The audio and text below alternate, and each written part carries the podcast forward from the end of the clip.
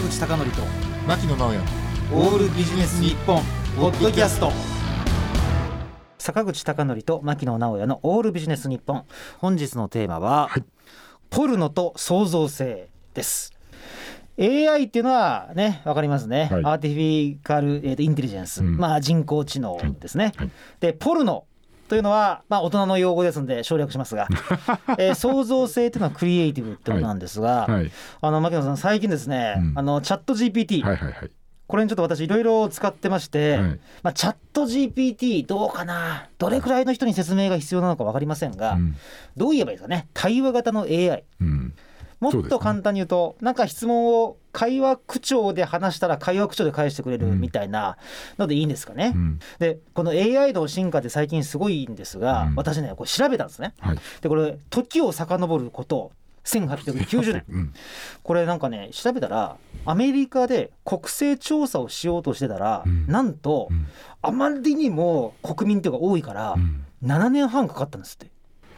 へーだからうん。これやばいぞとなって、うん。パンチで穴を開けてね、うん。ほら昔の大学生とかってうん。パンチカードでって穴を開けながら計算させたと言うでしょ、うん。うん。うん。であれを発明してなんと18ヶ月で国勢調査が終わるようになったと。へえすげえなそれ。でそれを作った人が後でですね後ほどインターナショナルビジネスマシーンズ社っていうのを作ってそれが IBM につながっていくわけですけども。だかなるほど。らそっから考えるとまさかのね機械に会話をしたらうんそのまま帰ってくるみたいな。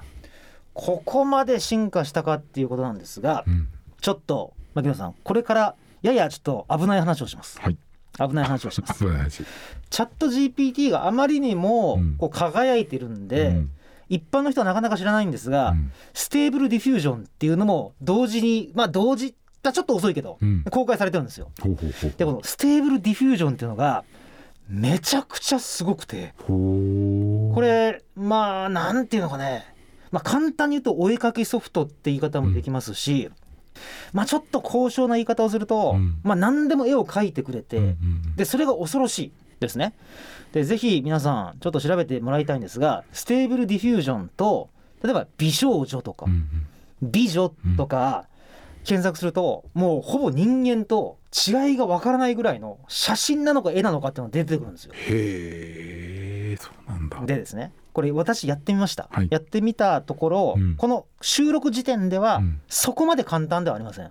要するに、うん。ツイッターとか SNS には Stable Diffusion でこんなん作りましたって言って、もうほとんど見分けがつかないやつ出てるんですけど、うんうんまあ冷静に言ってね100枚中何枚かが出るかなぐらいの、感じでまあ、通常に使ったら、うん。通常に使ったらそこまで今の時点ですごいのは出ない。うん。ですがまあやり方次第とあとソフトを3つぐらい組み合わせると、うん。ほぼ人間そっくりなのが出てくるのは事実。さてですね。うん。で私ここから何がやばい話をするかっていう話なんですけどね、うん。これほぼポルノに使えるんですよ。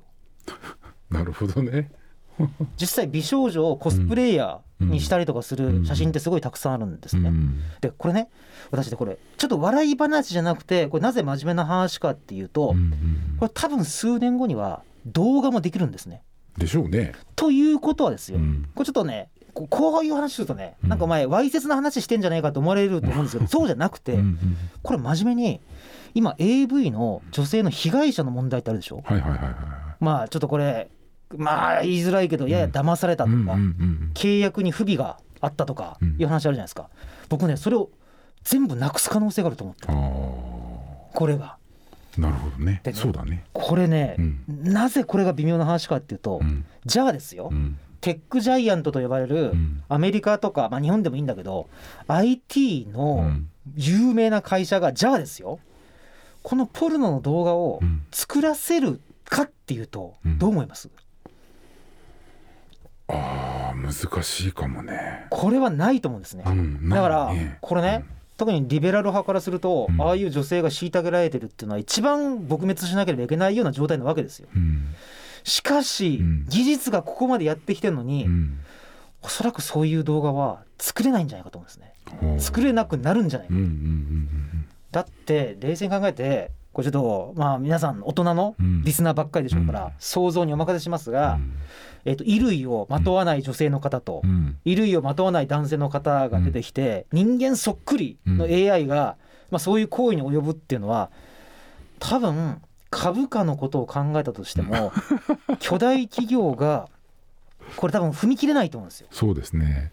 これすごい矛盾があると思いますね。うんうんうんみんなの、ね、特に女性の方々の性被害を防ぐ可能性があるにもかかわらず、うんビッグテックは多分そこに行かないっていうね。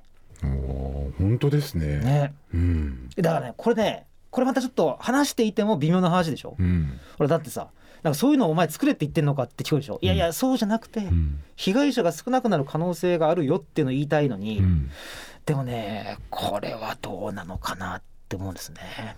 これはでも本当うんなんか影響を考えると深そうですよね。深いこれ。まあだからねまあ、もっと面白い話をね、やればいいと思うんですよ。うん。例えばそんなポルノの話せずに、うん。まあ、もっと音楽が自由に作れるようになるとか、まあ、そういう話もいいんだけども、うん。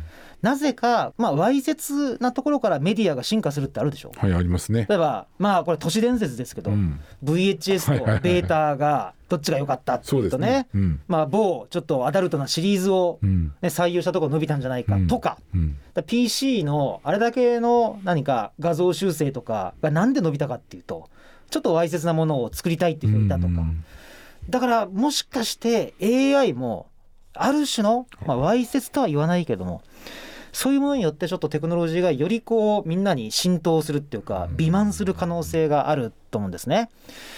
いやーこれどうなるのかなということなんですが、うん。まあ、ちょっと真面目な問題提起はここら辺にしておきまして、うんうんさてちょっとやや軽めのちょっと AI に関するあの問題提起もしたいと思うんですね。はい。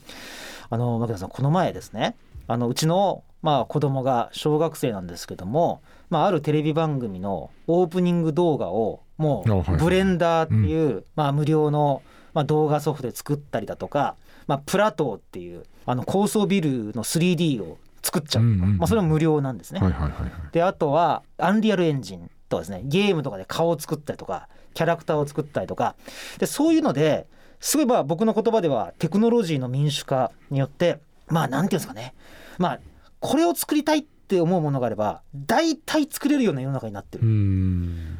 であとは問題なのは、そもそも文系人間が作りたいものがないっていう、これ根源的な問題に行き着くわけですよ。うんうんで今例えば GitHub とかいう、まあ、いわゆるですねプログラミングをみんなが投稿するサイトがあうん。るんですね。うんうんでいろんなプログラミングがあってかつ GitHub ではこうやったらプログラミングの次のコードが打てますよっていう提案までしてくれるようになってるんですよ。だから繰り返しあとはやる気だけなんですって話をですよ。この前うんある企業の人と話してたんですね。うんそうかとそんな時代になったのかとうんうんえー、何でも作れるんだったらちょっと考えてみようって言われたんですね。うんそうですかと。いや本当にやる気にさえなればねどんな土文系の人でもまあ土文系って言葉自体ちょっと失礼なんだけど うん。こういうの作りたいっていうのがあったらもうそれは実現できる世の中なんですよって言ってですよ。次うん。お会いしたんですよ。うん。こういうプログラムどうかなって言われて相談されたのが度肝抜かれてうん。昭和と平成と令和を西暦に直したらどうなるかっていうプログラムを作りたいとそれエクセルでできるだろうっていう。それ明らかに張り紙で十分だろうみたいな。いやーこれね、うん。でも笑い話なんですけども、うん。でもこれって結構なんか今のうん。日本の閉塞感というか、うん。日本の何かを象徴してる気がしましてね、はいはいすげえなんかもううん。ね。うん。結局これまでみんな英語話せないとか、うん。プログラミング打てないからって言ってある種の言い訳してたわけじゃないですか、でもその言い訳がうん。ついに言い訳しなくてよくなったと、うん Google 翻訳もある。ディープルもある。うん。ポケトークもある、うん。何でも大丈夫。語学も。うん。で次ソフトも何でも作れる。だけど結局昭和と平成と令和を平 西暦に直すってそれだけだったらこんなテクノロジーいるのかなって思ったんですね。うん。だからあとはまあモチベーションっていうとちょっと大げさですね、うん。あとは実現したいまさに創造性。はいはいはいこれが最後に残るんじゃないかと思いまして、うん。今日この話をさせていただきました。はい。ということで、うん。まあ、最初はちょっと硬い話から、うん。まあ、ちょっと最後は柔らかな話までいきましたが本日のテーマは AI と取るのと創造性でした。坂口孝則と牧野直哉のオールビジネス日本ポッドキャスト。今回はここまで次回もお楽しみに。